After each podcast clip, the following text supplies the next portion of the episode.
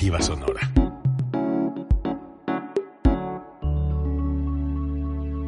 Código Libre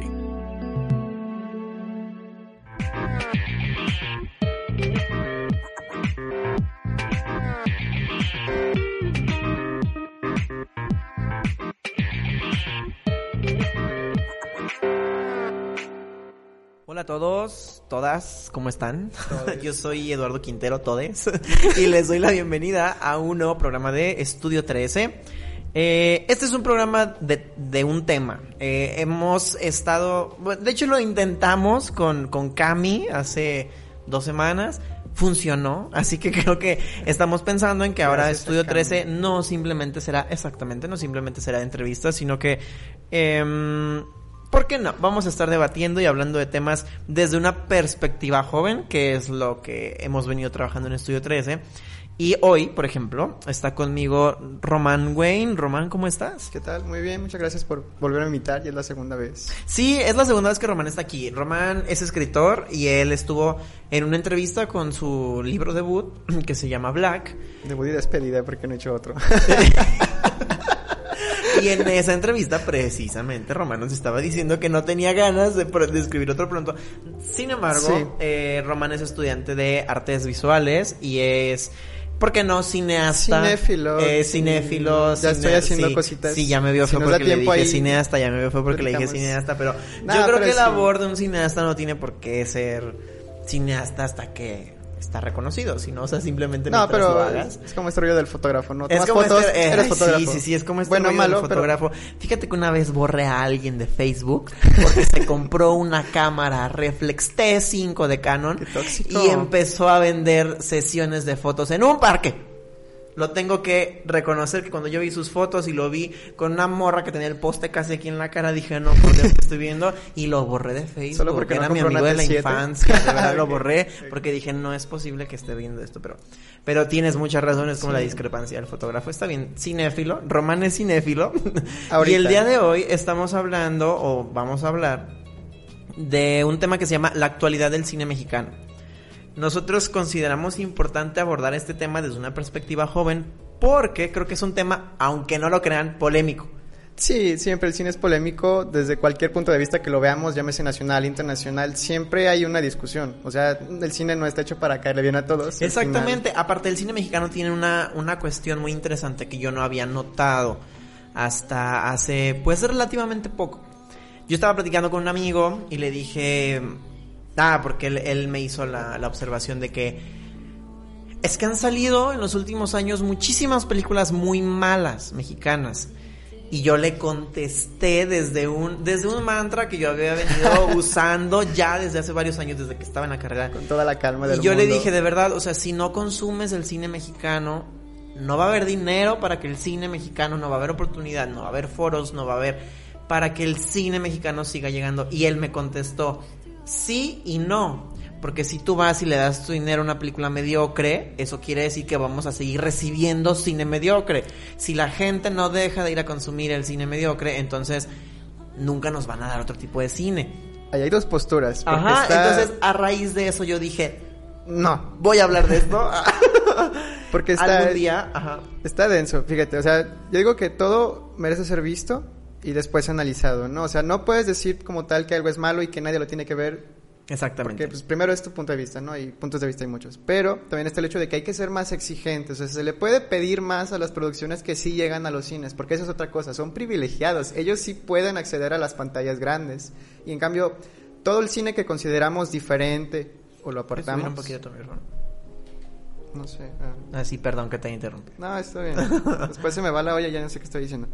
Todo el cine que consideramos bueno y que no es del cine comercial, pues se pierde, ¿no? Si pudiéramos de alguna manera decirles a esa gente, hey, hagan algo chido, ya sea con, pues no yendo, pero sí tratando de darle su oportunidad, porque a veces nos sorprenden, pero sí, es complicado debatir eso, yo lo admito. aparte de todo que, que, como tú dices, a veces nos sorprenden, también creo que hay que ser muy conscientes en algo. Eh, todas las expresiones artísticas van dirigidas a un público muy específico. A veces no es tan específico y es más amplio. Entonces sí, sí hay películas que a lo mejor si tú las ves de pronto dices, ¿qué? Y que, y que es como por sentido común, ¿no? O sea, que todo el mundo la ve y todo el mundo dice esto está bien gacho. Pero después, o sea, tenemos que ser bien honestos. Hay una población muy grande a la que le gustan esas películas incluso, y no lo digo de una manera elitista, ni lo digo de una manera no, como que yo tenga buen gusto y los demás. Se nota. A lo que yo voy es que, por ejemplo, ha habido muchas películas con las que yo he compartido distintos puntos de vista y, y hay gente como yo que piensa, diga, esta, esta película está muy fea. Hay gente que dice, eh, o sea, nueve personas dicen esta película es horrible y a mí me gustó. O sea, y sí ha habido películas y yo reconozco que ha habido películas que a lo mejor ahora las veo y digo son muy malas, pero me gustan. Sí, sí. Entonces, si volteamos a ver eso, entendemos que siempre hay un público.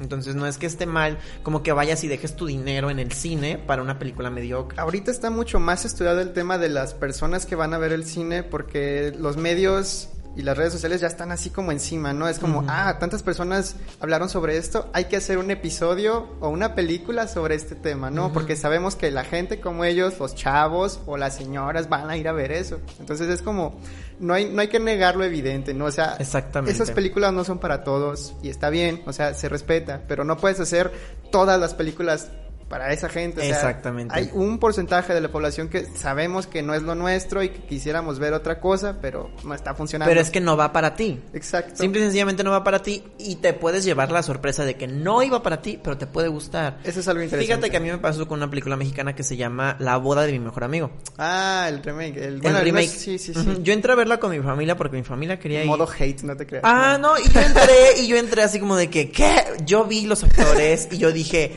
no, Vi las locaciones y dije, ah. no. Vi que era un remake, vi de qué se trataba y dije, no. Termino entrando porque, pues, era Domingo Familia. Sí. Y esto te estoy hablando que tiene un montón, ¿no? O sea, mínimo los meses que llevamos de cuarentena. Entonces, me sorprendió muchísimo. Hay algo que estaba hablando con Felipe hace rato, que hay un plus que no le veo en ninguna película mexicana, que es la estética, o rara vez se ve algo estético dentro del cine mexicano, y creo que eso es algo que valdría la pena explorar. Digo, si ya nos estamos metiendo a hacer algo de varo, con mucho presupuesto, pues hay que echarle un plus, que no todas las películas se vean embarradas con la misma pintura. incluso, ya si nos ponemos más exigentes, pues un guion más, más elaborado, historias que nos conecten o que nos haga sentir que es el México en el que vivimos, porque claramente no estamos viviendo en el México de esas películas. O por lo menos se perdió totalmente. Este, esta idea como de nosotros los nobles, de meternos a este mundo que no es desconocido, pero que para ellos parecía, uy, qué raro. Sí, sí, sí. el, mercado de abasto. Sí, gente que compra su comida aquí, es como, no, o sea, esto ya se vio, ya se hizo hace mucho, pero vale la pena rescatarlo porque al final es de ahí donde venimos, la mayoría. Además, ahorita que mencionas el guion se me hace muy interesante porque, por ejemplo, yo tuve dos experiencias muy parecidas con La boda de mi mejor amigo y con Busco novio para mi mujer. Ambos guiones no son mexicanos y me hicieron sentir muchas cosas que no me ha hecho sentir un guion mexicano. Entonces creo que eso estaría muy interesante. Yo creo que hay gente que escribe muy bien aquí en México. O sea, entonces no está, yo creo que no estaría de más como meterle un guion a lo mejor un poco más complejo. Hace ratito le comentaba a Roman que hay una película que se llama Amor de mis amores, es mexicana. Creo, no estoy seguro, pero estoy casi seguro que es de Manolo Caro el guion es diferente. El guion sí me aportó algo que no todas y, eso me gustó. Pero, ¿sabes qué? Antes de, seguir hablando de estas películas, porque creo que ya dimos un brinco, yo les quería comentar a las personas em, que estamos hablando en realidad del nuevo cine mexicano. O sea, el cine mexicano tiene una trayectoria eh, grandísima, grandísima. O sea, em, las diferentes etapas del cine mexicano han marcado generaciones. Y eso también es importante y lo podemos debatir más tarde, que las generaciones más, más grandes, pues obviamente a lo mejor no van a hacer clic con el nuevo cine mexicano. ¿Pero por qué? Porque, por ejemplo, el, el cine silente de, de México comienza en 1896 a 1990 más o menos. Eh, claro, obviamente no, no, no, lo vimos, no lo vamos a ver nunca. bueno, o sea, sí lo puedes ver en internet, pero creo que nadie lo hace. Yo no lo hago, no lo haría, la verdad. Yo soy el teto que sí lo hace, pero bueno. Sí, ah, bueno, bueno. Y en 1929 cambia y se vuelve cine sonoro, ¿no? Ya después de aquí ocurre algo bien chistoso, porque por ejemplo, en 1926 se considera, hasta donde yo sé, el inicio del cine de oro mexicano. O sea, fíjate hace cuánto tiempo fue, o sea, la Primera Guerra Mundial. Y tuvo dos épocas. Ajá, o sea, entonces de 1926 como a 1959, 60 más o menos, la otra guerra mundial, la Segunda Guerra Mundial, Em, y puede ser que después, también después, años después de que se terminó la Segunda Guerra, el cine de oro em, todavía estuviera latente. Sí. Tengo entendido que el cine de oro termina cuando Pedro Infante muere. Bueno, es, un, símbolo. Es, exactamente, es un que símbolo. Muere por, eso, por eso te digo, yo creo que la, la, Segunda Guerra Mundial termina en que 1965. Sí, hay que, hay que analizar. No, no, no, no. No, no, sé, ¿No? no, no, no, tengo el dato, pero no fue hasta allá.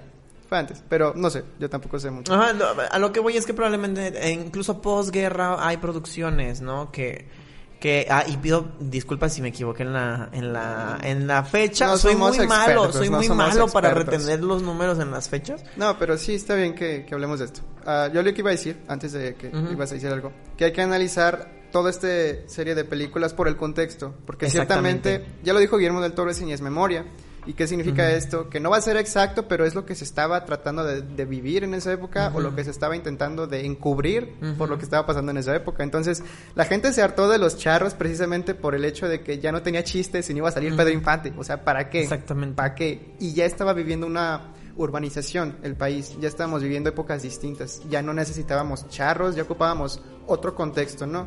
Y tienes un montón de rollo que, que ya pasó el arrabal y ya vamos a, otra etapa, ¿no? Las ficheras y todo este pues desmadrito que se montan ahí con el presidente y que es un rollo denso, pero eh, desgraciadamente el cine empieza a decaer con todo este rollo, pero bueno, ya con el cine mexicano, que es como por ahí del 90 y algo, 92, 98, no no tengo la fecha cambia un poquito la, movida con toda esta organización del, del IMCINE y todos estos nuevos presupuestos que se empiezan a otorgar. Creo que tú sabes un poquito de eso, no sé si le investigaste, yo tampoco investigué mucho.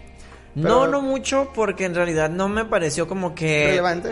No relevante, sino que la información que yo encontré no era muy actual. Bueno. Entonces me pareció como que a lo mejor no valía la pena porque probablemente yo estaba dando información que ya no... el punto no va por ahí. El punto es, ya en esta época tenemos nuevos talentos y viejos talentos que empiezan a compaginar, empiezas a ver mezclas de actores de telenovela con actores de teatro y tienes nuevas personas, ¿no? Entonces, esta mezcla empieza a cuajar cuando nos damos cuenta que no todo era hacer pues cine tradicional, ya empezamos a salir de los sets, nos vamos a las calles y empezamos a ver un paisaje más diferente, pues no habitual y, ciertamente más violento, porque eran tiempos ya violentos, o sea, desde atrás estábamos bajando ese escaloncito de decir, no, va a ser todo tranquilo, todo chido, pero acá le empiezan a meter más agresividad, ¿no? El, urbanismo es, se vuelve agresivo en cierto punto.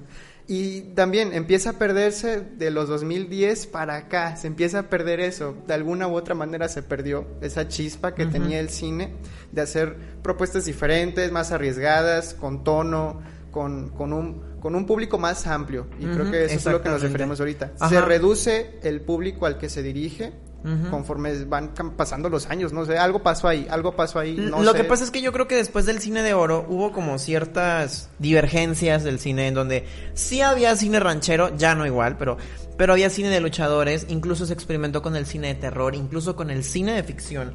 Hubo mucho cine independiente, pero también hubo mucho cine televisivo. Sí.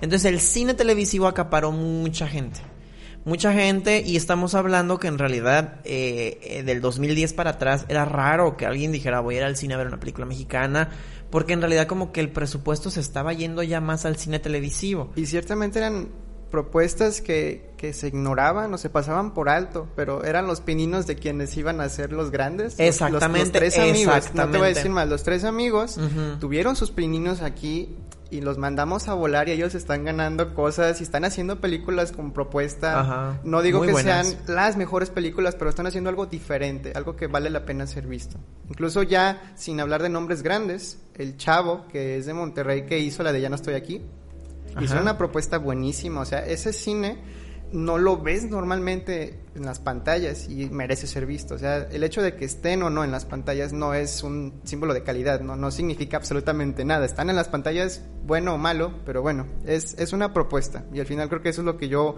le, le pido al cine, ¿no? Que no todas sean iguales o que no todas tengan un público así, que haya diversidad. Y ahorita la única manera es con el cine independiente, no veo otra manera. Así es. Y de hecho, mientras más ventana le demos a todo eso, creo que vamos a tener más exigencia para pues que esta gente se mueva y que se ponga a hacer pues también de eso un poquito. Ojalá a esa gente darle más espacio, no sé, pero tiene que haber una solución para ese tema. Y yo sí creo que hay mucho futuro, eh, sobre todo por, por lo cambiante que ha sido el cine mexicano. O sea, yo creo que se adapta. Ya investigué, ya sé por qué me confundí, ya sé por qué me confundí con las fechas. Em, no es que la Segunda Guerra terminara en el 65, terminó en el 45. La razón por la que yo anoté el 65 fue porque hay un periodo del 45 al 65 en donde el cine de oro trata de llevar a la gente a como a tener mucho patriotismo, como a tener muchas ganas de decir vamos a salir adelante. Sí, Por eso anoté en 1965. Eh, mi error fue no haber anotado que era del 45 al 65. Cine de propaganda, vaya. Exactamente, pero después de ahí murió. Después de ahí fue lo último que podemos rescatar yo como cine de oro y ya empezó a haber estas divergencias. ¿Y sabes por qué precisamente es oro? Porque estábamos siendo el único país que realmente estaba haciendo dinero. Estados Unidos se frenó masivamente, hubo un parón en las producciones y de repente se acaba la guerra y dicen, ok, pues ya hacemos películas. Ajá, exactamente. Y valió queso el cine mexicano también por eso. Sí, y yo creo que después de esto hay como una etapa oscura del cine, en donde las nuevas generaciones no podemos identificar muchas películas. O sea, no es que no haya películas identificables del 2010 para atrás. No es que no las haya, claro que las hay, pero para nosotros es difícil como nuevas generaciones porque estábamos muy chicos y por ejemplo los adultos jóvenes a lo mejor no veían la calidad suficiente y no se interesaban por verlas. Eh, yo desde mi muy personal punto de vista creo que el nuevo cine mexicano empieza en el 2013. Para mí el parteaguas fue Nosotros los Nobles. Bueno, ahí te voy a contradecir un poquito, porque Amores Perros rompió madres. O sea. ¿En qué año nació? Nació. Salió. Es del 2000 eh, y algo. Es en los 2000 es cuando realmente el cine mexicano, el nuevo cine mexicano tiene un. Así. ¿Sabes por qué yo elegí Nosotros los Nobles? Porque creo que Amores Perros llegó a nuestros papás y sí llegó a gente de nuestra edad, pero no tanto. Nosotros los nobles llega a gente más joven. Porque no nací cinco años más. gente que ya no estaba interesada en el cine, este...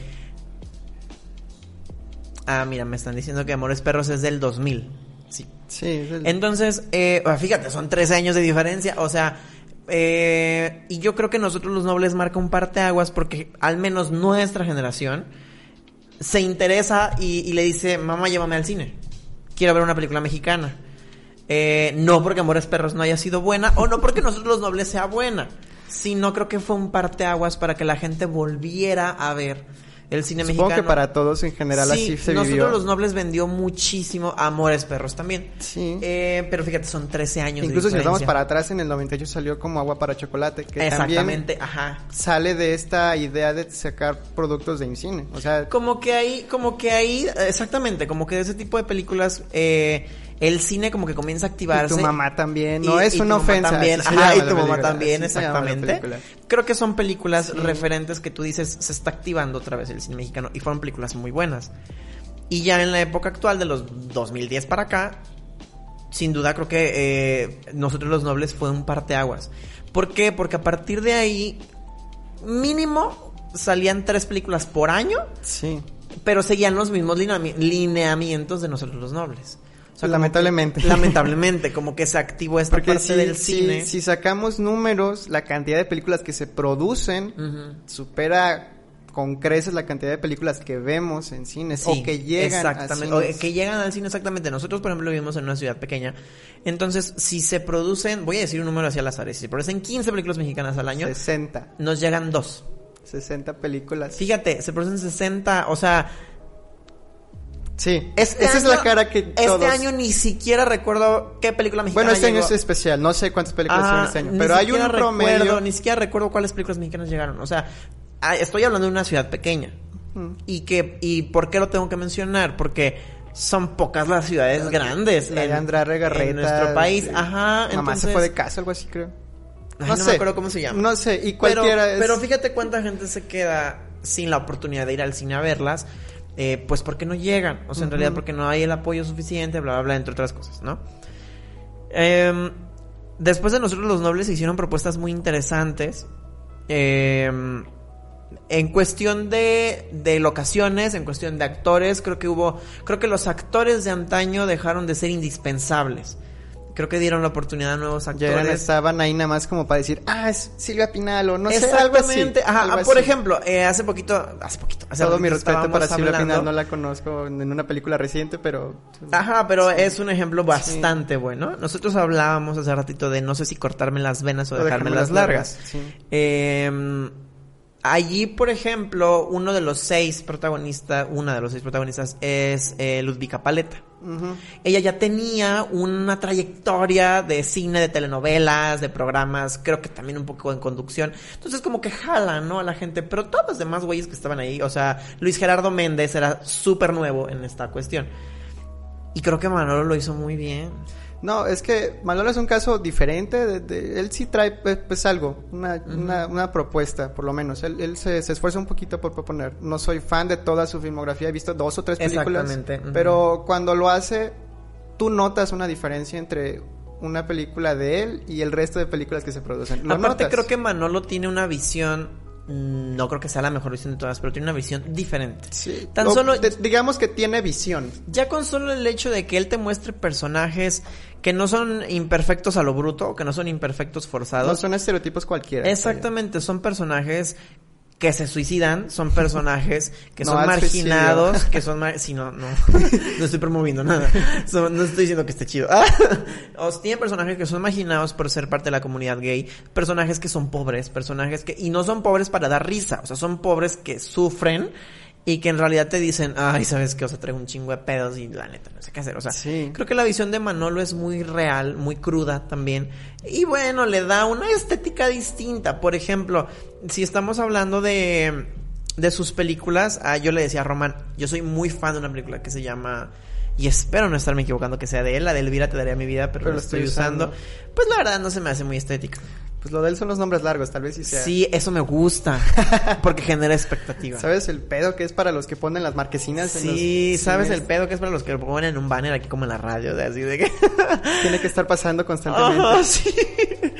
Pero, o sea, creo que hay películas que no son muy estéticas como esa. Ah, pero creo que tiene mucho valor añadido. Todo lo que hace, todo lo que piensa, porque aparte de todo creo que es brillante.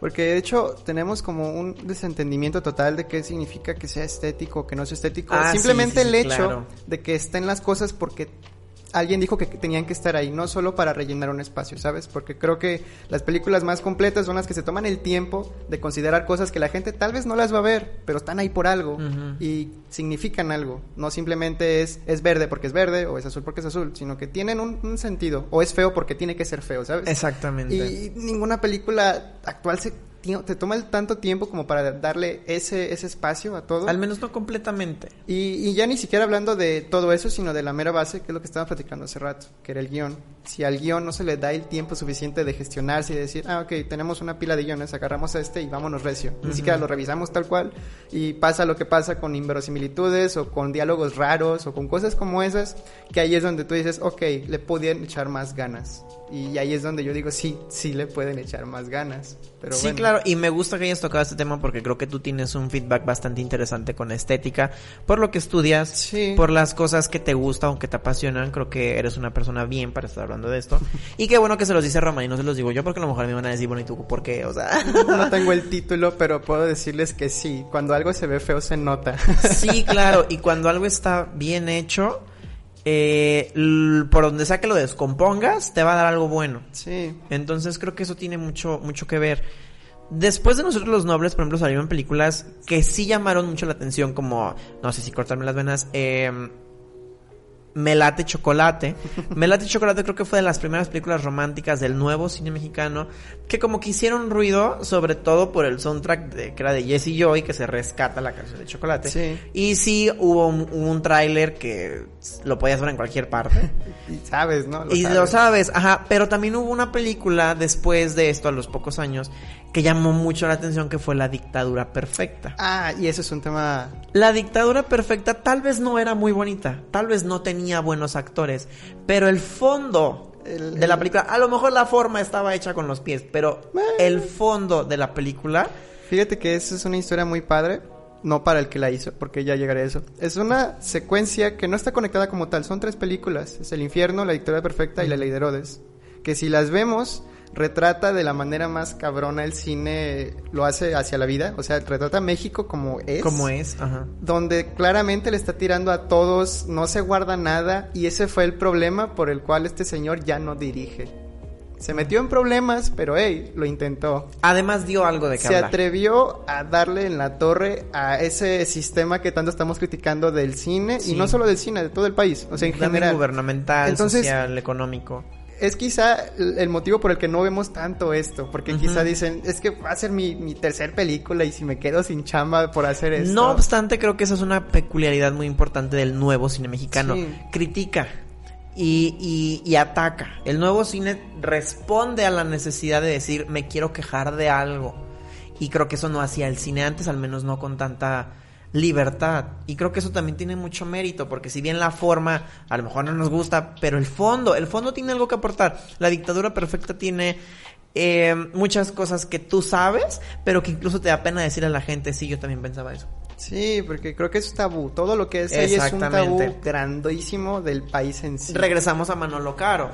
Creo que los tabús son la fuente de inspiración de Manolo y eso está muy padre porque llegas y dices como de que híjole, es como que a mí yo también había pasado por eso, pero me da pena. El país tiene un rezago por lo menos de 10 o 20 años en cine. Traduce eso a los temas que se pueden tratar. O sea, nos tomó años llegar al tema de la homosexualidad, nos tomó años llegar a esos temas políticos y mira que no lo estamos haciendo tan mal a veces.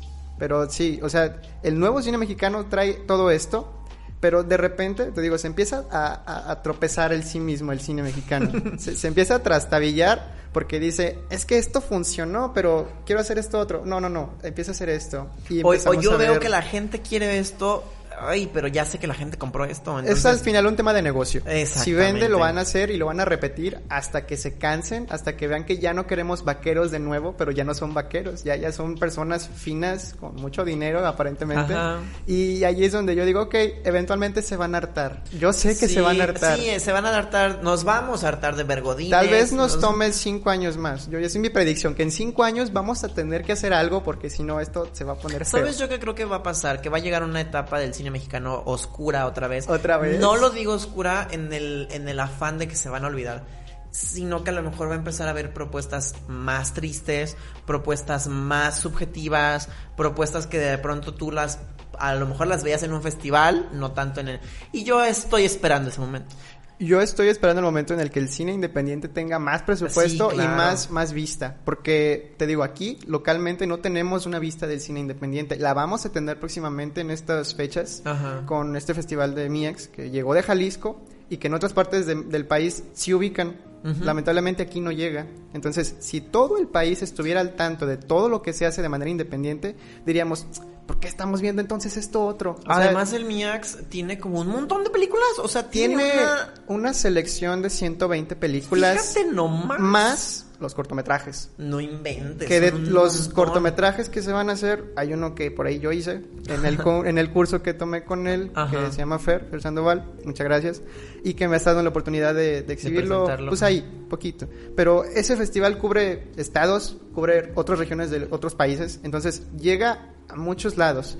Y si eso lo traducimos al panorama del cine que se ve en, la, en, en las pantallas, tú dices, se queda corto si tuviéramos esa capacidad de manera independiente de llegar, rompen madres. O sea, el cine independiente tiene todas las de ganar. Realmente no estamos en un momento triste, ni vamos a llegar a un momento oscuro, lamento decírtelo, sino que va un momento en que vamos a abrir los ojos y vamos a decir, ok, ya no quiero ver esto, quiero ver esto otro.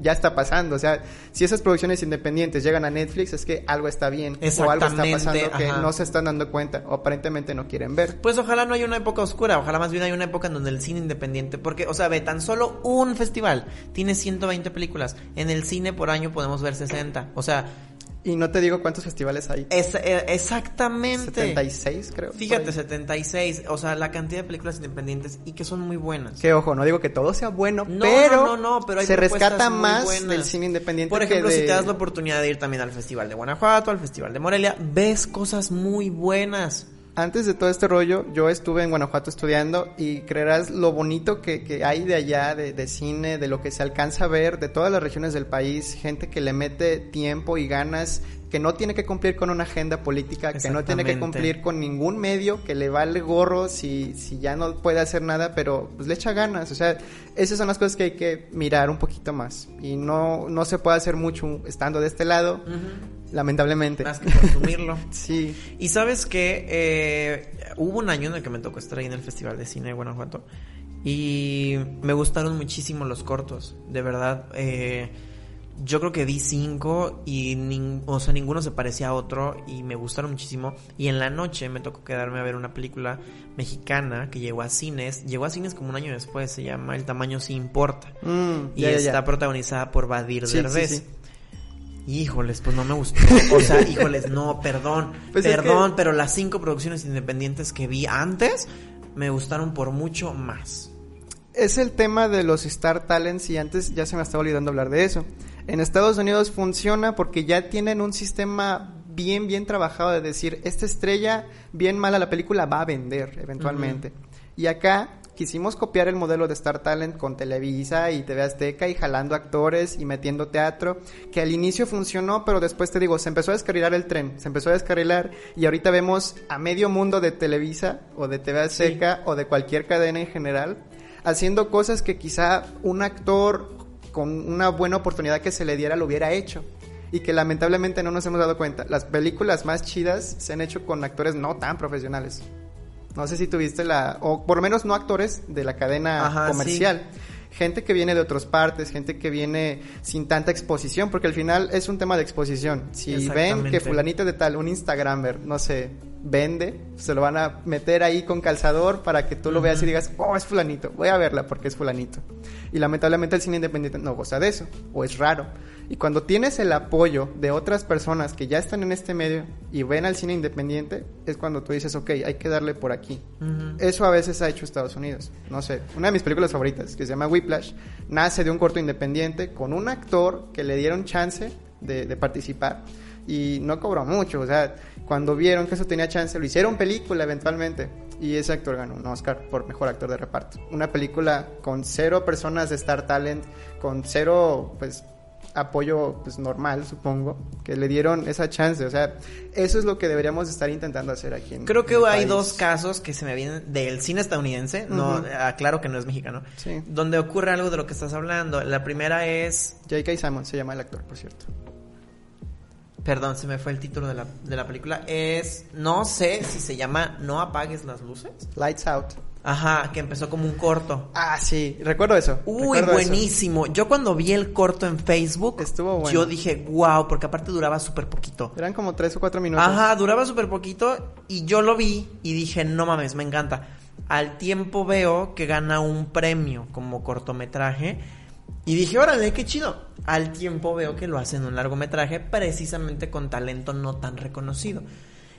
Mm, y creo... La ejecución no está tan chida, lo admito. Sí, exactamente. Pero creo que como espacio, como propuesta, como libertad de, de, decir, no mames, esto lo hizo un chavo y a lo mejor empezó a grabar con su teléfono.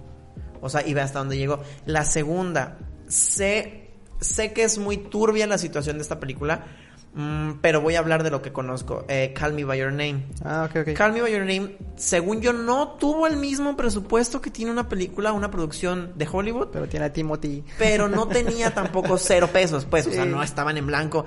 Y tenía a Timothy Chalamet.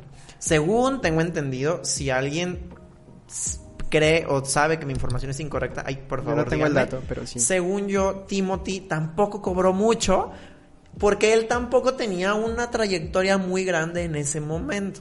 También se me ocurre el caso de Guillermo del Toro, que ya ejerce como productor en varias, varios proyectos, hace series también, y él hizo, bueno, él, fungió como productor en este, historias de terror para contar en la oscuridad, que es, son chavitos los que salen, es una propuesta interesante, es diferente. Te digo, no importa tanto realmente si la ejecución es perfecta, pero importa que se están atreviendo a hacer cosas diferentes. Y exactamente, tener una propuesta, ¿no? Como algo distinto. Y además creo que el señor siempre tiene propuestas el señor huele a hotcakes, es perfecto. o sea, aparte que huele a hotcakes, creo que todo lo que él piensa, dice y hace, o sea, es como, o sea, es muy inteligente. Sí, o sea, independientemente te digo, no se juzga el qué, sino el cómo en, en el cine. Y yo creo que el cine moderno mexicano tuvo muchos comos porque estaba buscando a dónde pegarle. Porque tuvo películas diferentes a lo que estamos acostumbrados, como Cásese quien pueda. La película que le hicieron a Cantinflas. Esa, esa en especial me gusta. El actor no es de aquí, el actor es de otro país. No sé de ah, qué país sabía eso. Pero, pero creo que lleva un formato distinto. Y le hicieron mucho para tirarla. O sea, no les agradaba que el actor no fuera mexicano, no les agradaba que... en, en cartelera tiene momentos especiales y creo que eso es importante. La película puede que no sea perfecta, pero tiene momentos muy buenos donde se atreve a, tirarle a cosas nuevas. Exactamente. Y quizá no tan nuevas, sino mostrar realidades que quizá nos costaba aceptar, ¿no? Como el hecho de que no se le trataba bien a los actores o cosas como esas, que son detalles que a la audiencia, pues, como no le pasan por la cabeza, ¿no? Pero. Luego también llegó, por ejemplo, este, ¿qué le dijiste a Dios? Ah, que es un tributo a Juan. Yo la vi. No soy fan. Yo tampoco soy fan, pero creo que fue una de las muchas eh, corrientes o formas de hacer las cosas que, que, el cine mexicano agarró. Se pueden hacer musicales, por supuesto que se pueden hacer musicales. No estoy en contra. En algún momento no me gustaban. Después me nutrí de información y ya dije, ok. Debo ser honesto, a mí no me gustan, pero creo que son padres, creo que son producciones muy buenas. ¿Has visto Cantando Bajo la Lluvia? No. Está chula. Esa, esa es una de esas que me hicieron ver. No me gustan los musicales, A mí no me gustaban, o sea, cuando yo vi Frozen dije, ¿qué es esto? Se llaman musicales. Ah, no me gustan. Pero, pero, pero, pero, yéndome más para atrás, hay películas muy bonitas. Bueno, la, creo que el único musical que así como que que no sé de Disney. Que viví y me encantó fue The Greatest Showman. Ah, ok. O sea, la vi cuatro veces, me acuerdo que... te gusta por Hugh Jackman en Los Miserables lo hace increíble. No, no, no, no me gusta por él. o sea, no es que no me guste él como cantar, no es que no me guste como actuar. Me gustan todos los que ah, en esa película. o sea, sí, exactamente. Aparte la historia, o sea, me encantó porque creo que te retrata una situación vieja con paradigmas y tabús que siguen siendo nuevos, creemos que siguen siendo nuevos, o sea, es como no que, nuevos. Es como que no, estamos buscando el hilo rojo. Exactamente, y me Gusta, me gusta eso de esa película. Eh, la vi cuatro veces, me acuerdo que cuando la vi en el cine, la vi un, un 30 de diciembre y dije, por mucho fue la mejor película que vi en todo el año. Y me gustó mucho, pero no me gustan los musicales. Pero creo que son buenos, creo que están padres. O sea, un, un, claro ejemplo a nivel internacional fue La La Land. O sea, La La Land llegó hasta, hasta estar nominada a Mejor Película. Es el mismo director que hizo Whiplash.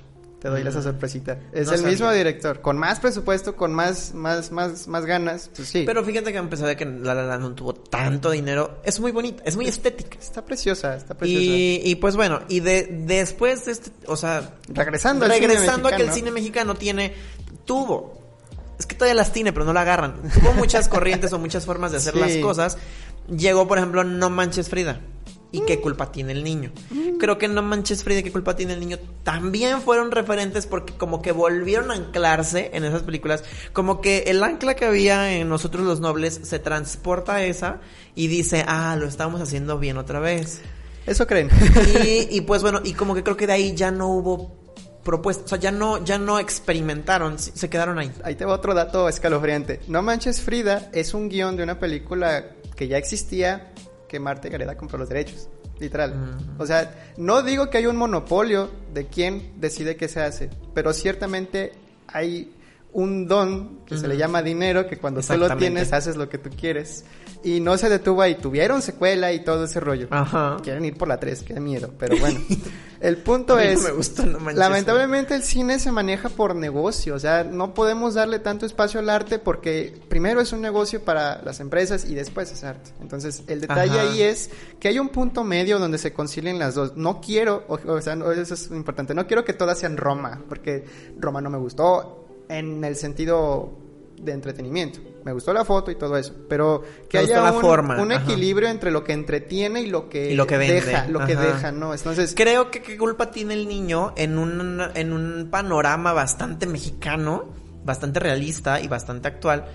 Creo que logró eso, porque conmovió mucha gente y vendió mucho. Lo que yo veo que creo que ya no está funcionando es que quisieron agarrar como que la misma fórmula. Que ya está refrita y asquerosa. Y la fueron reproduciendo una y otra y otra vez de tal forma que tenemos el tamaño se importa, una mujer sin filtro, cuando metes algo en la regia. más de dos veces? Ajá, y agarra un sabor raro. Sí, ya empieza a sentirse peculiar. Sí, tienes razón. Se ve peculiar y tú dices, bueno. Pero también creo que hay películas que tienen fondos distintos, o sea, guiones, historias distintas, como Elvira te daría mi vida, pero lo estoy usando. De cierta forma, creo que, por ejemplo, Perfectos Desconocidos también tuvo un fondo distinto, pero volvemos a que no es, pues, 100% mexicano. Esa película, tenemos algo, ya en México estoy notando que tenemos un gusto por agarrar cosas que ya se hicieron y meter actores mexicanos o del círculo Star Talents, porque esa película ya tiene un tour largo. Se ha hecho en España, se ha hecho en Italia y ya esta es como. Pero de hecho, según tengo entendido, esa era la idea de ese guion. Cuando el, guionista escribe eh, esta historia, se hizo con la intención de que varios países la adaptaran de tal forma que la gente viera o sea, que tú pudieras ver que tú pudieras ver el contexto de la dependencia tecnológica y las la Es un mensaje, al final es una propuesta. Se me fue la palabra, pero sí, o sea, lo que que se van deteriorando las parejas. Sí, la toxicidad. Ah, la toxicidad. Ajá, o sea, que tú puedas verla en México y digas, "Sí, sí, sí, claro", pero que también puedas verla en España, pero que también puedas ver cómo los estadounidenses y la está bien, supongo. Y eso está chido. Eh, después llegan cosas como Cindy la Regia, este Godines contra mis reyes. Cosas así que tú dices, bueno, venden y entretienen, claro que sí. Pero creo que se pueden hacer más cosas. Podemos no exigirle más. mal hechas, sino. Podemos exigirle más Porque es lo mismo de siempre, exactamente. Por ejemplo, hay una película que se llama Una mujer sin filtro. Ah, supe de esa, no la vi. Yo la conocí, no la quise ver cuando estuve en cartelera porque no me llamó la atención el tráiler. La vi porque una vez estando en mi proceso de terapia, mi psicóloga me dice, vela y yo, ¿por qué? y yo, por tu bien. ¿por? ajá, o sea, no, Vamos a medir tu nivel de estrés durante la película. me da como, ajá, me da curiosidad que ella me diga, es que yo te la recomiendo. Y yo así como que, o sea, ¿por? Básicamente el fondo es muy interesante porque habla de una, de una situación que yo no había visto en otra película mexicana. Es una chava que en realidad un día de, de pronto se despierta y dice, ya no tengo la capacidad de, de no decir lo que pienso. Si me quedas gordo, te lo voy a decir. Si no me gusta tu trabajo, te lo voy a decir. Si no me gusta cómo me rompiste el corazón, te lo voy a decir. Si ya no estoy a gusto contigo, te voy a dejar.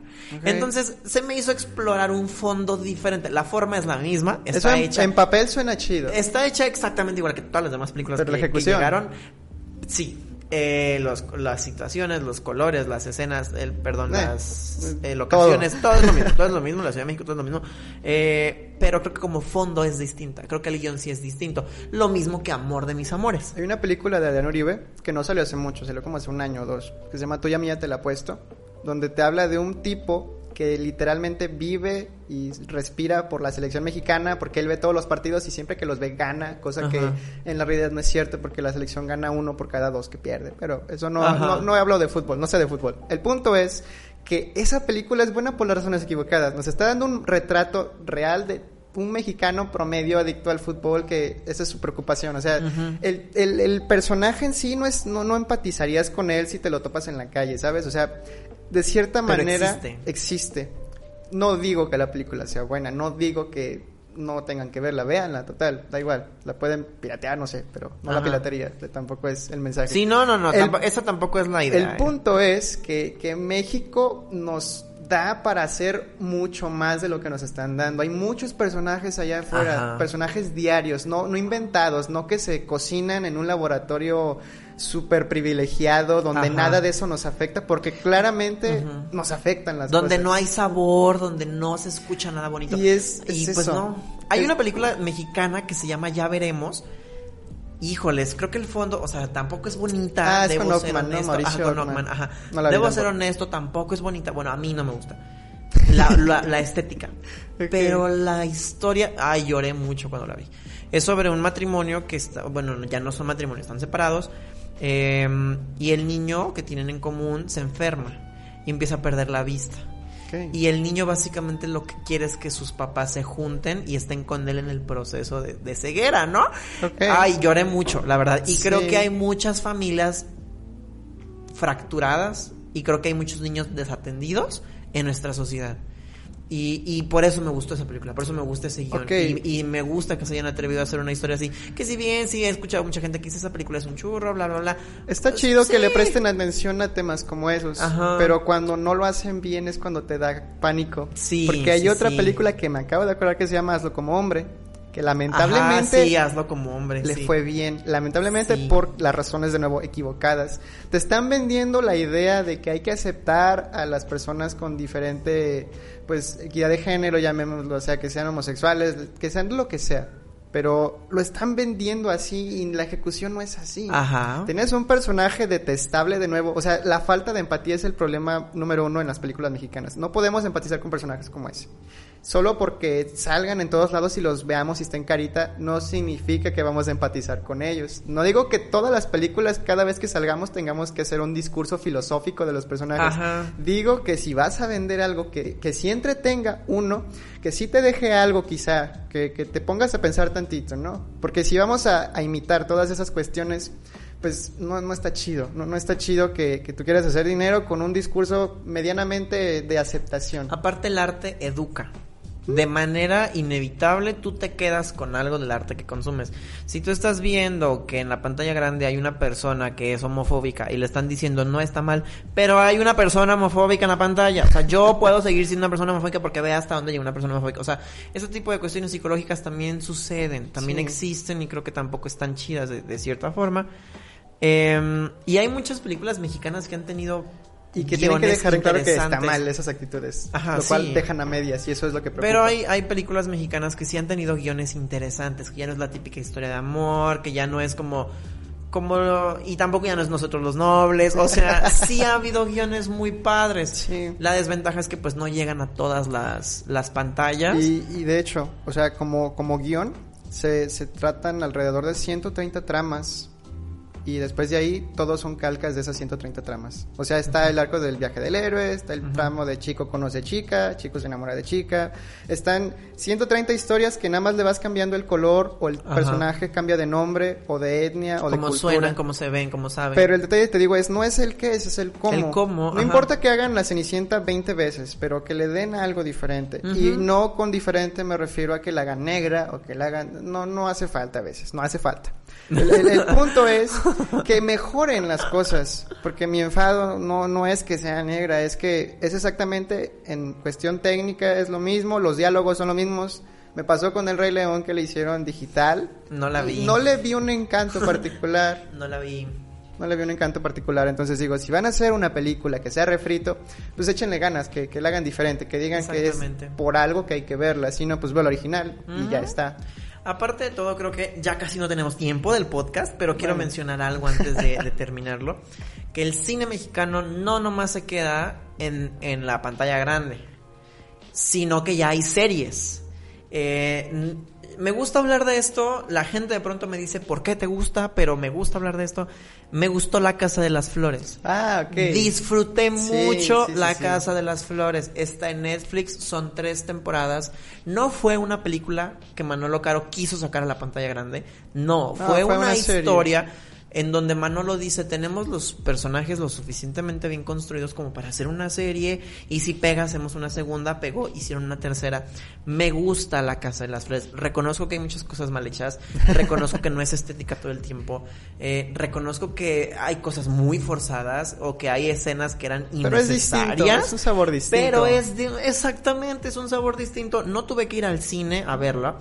Eh, me quedé en mi casa viéndola, me reí, sí. Al final de la segunda temporada yo dije, quiero más. Eh, me gustaron los personajes, me volví fan de Cecilia Suárez en esta, en esta serie. Eh, eh, Aislinn Derbez me dio más como actriz de lo que yo alguna vez hubiera esperado. y eso también es algo. Los actores mismos tienen que exigirse un poquito Exactamente. Vi la tercera temporada y yo veo a un personaje encarcelado y digo, Dios mío, nunca me esperé esto. O sea, sí digo, no es la mejor producción de la vida, pero me gustó, me entretuvo, me hizo llorar, me hizo recordar el amor, me hizo recordar cuando me enamoré, me hizo, me hizo sentir muchas cosas bonitas. Y eso es lo que importa. Y es un formato nuevo. Es un formato que los mexicanos estamos a Hay que aprender a consumir. Eso te iba a decir, estamos aprendiendo cómo funcionan eh, y me gustan, me gustan las series mexicanas. No tenemos que comernos todo lo que nos dan. Exactamente, y me gusta porque aparte de todo soy fan de Manolo Caro, lo soy. Eh, a lo mejor entonces mi, mi crítica es un poco más... Fanboy. Es un poco más fanboy que... se me fue la palabra que objetiva, porque soy fan del trabajo pero de Manolo. entiendo el sentimiento, pero, el sentimiento. Pero me gusta el poder decir, ¿sabes qué? Ya no nomás hay películas, o sea, también ya hay series. Ya no nomás están en el cine, también están en Netflix. O sea, y es gente mexicana, y es gente que está diciendo, me siento triste y estoy cantando la gata bajo la lluvia, o cosas del amor.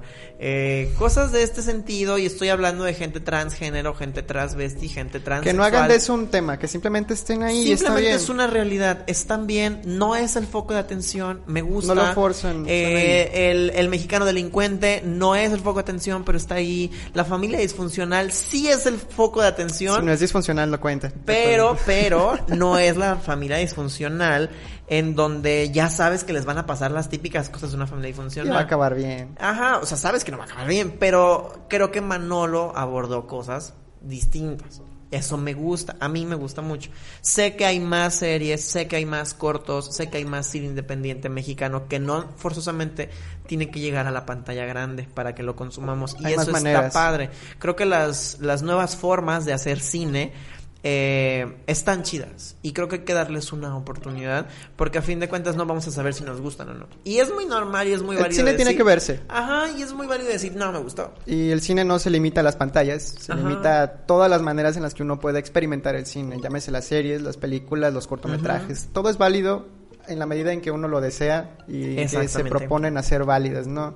No, no hay que comernos todo como te digo, hay que ser selectivos y hay que buscar, sobre todo el espectador tiene que interesarse por el producto, no decir voy a ver qué hay en el panorama, pero para eso tiene que haber un panorama, no solo lo que hay en las salas. Entonces, pues sí, es una invitación más que nada que la gente intente navegar un poquito porque es un mar muy grande. Si ya te interesó la Casa de las Flores, pues vas a buscar más cosas que se le parezcan. Y también yo creo que me gustaría como invitar a la gente que saben que sí consuman el cine mexicano y, y, vayan viendo como que les gusta y que no. O sea, no simplemente decir todas las películas No es solo que vamos a ver el domingo, sino algo. Y no es decir todas las películas están mal hechas. Y pasarla chido al final. Porque si uno y que quiere. a fin de cuentas, si no tienes el dinero para ir al cine cada vez que sale una película, ah, espérate poquito y a lo mejor las puedes encontrar en algo más barato como Cinepolis Click. O algo así. cuando sin, este, Claro Video o Netflix, este. Plataformas digitales. Exactamente. y, y tú les des el tiempo.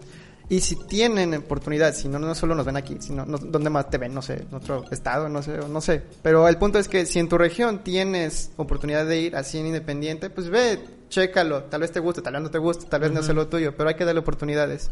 Porque el hecho de que aquí vamos a tener una sección del festival del que te comento, pues es cosa que no pasa todos los días. Exactamente. Y si son 30 películas, vete a ver una. Si son 50 cortometrajes, vete a ver tres o cuatro. Y a lo mejor no tienes que meterte en todo el mundo del cine independiente, no tienes que conocer directores, no tienes que conocer... No. Si no te apasiona. Pero yo creo que el darle la oportunidad como entretenimiento es el primer paso. Ya nos habíamos tardado, de hecho, en hablar de eso. Pero sí, es un tema del que se tiene que hablar y creo que está chido. Y pues chequen la cartelera, no sé qué va a haber. Hay mucho material. Sí, sí, sí, para la gente que mucho nos de la piedad, el Festival MIAX está por presentar no sé cuántas películas, son 30 las que van a venir. Hay una selección bastante grande, no tengo el dato, pero pueden consultar en Searte todo lo que viene siendo el programa que se va a hacer. Hay un autocinema preparado en el Motel Cerro Grande.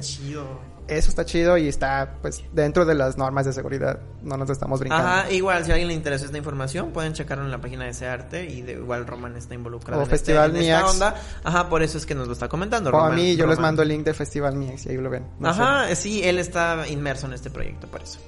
Entonces, pues bueno, Romance nos acabó el tiempo del podcast. Fue un gusto.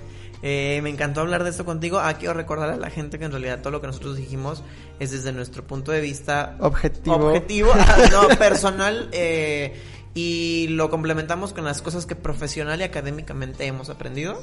Entonces... Eh, seguimos aprendiendo. Y, vamos a seguir aprendiendo, claro que sí. Entonces, si les gustó, qué chido, gracias. y si no, pues fue un gusto ver aquí. Ajá, nos esperamos en el próximo podcast. Si no les gustó, pues está bien, a lo mejor ya le quitaron el like a, Código Libre, no lo sé, perdón, pero... Disculpen. No sé. Pero bueno, gracias a las personas que nos escucharon. Ojalá les haya parecido interesante. Yo me divertí mucho. Yo también. Gracias, Román, por venir y, y platicar con nosotros hoy. Em, les recuerdo que pueden escuchar este y todos los podcasts de Estudio 13 y los de Código Libre en Spotify, en Apple Podcast y en el sitio web de Código Libre que es códigolibreradio.com. Y eh, pues nada, muchas gracias a todas las personas que estuvieron escuchándonos. Eh, yo soy Eduardo Quintero, esto fue Estudio 13 y hasta la próxima. Ah,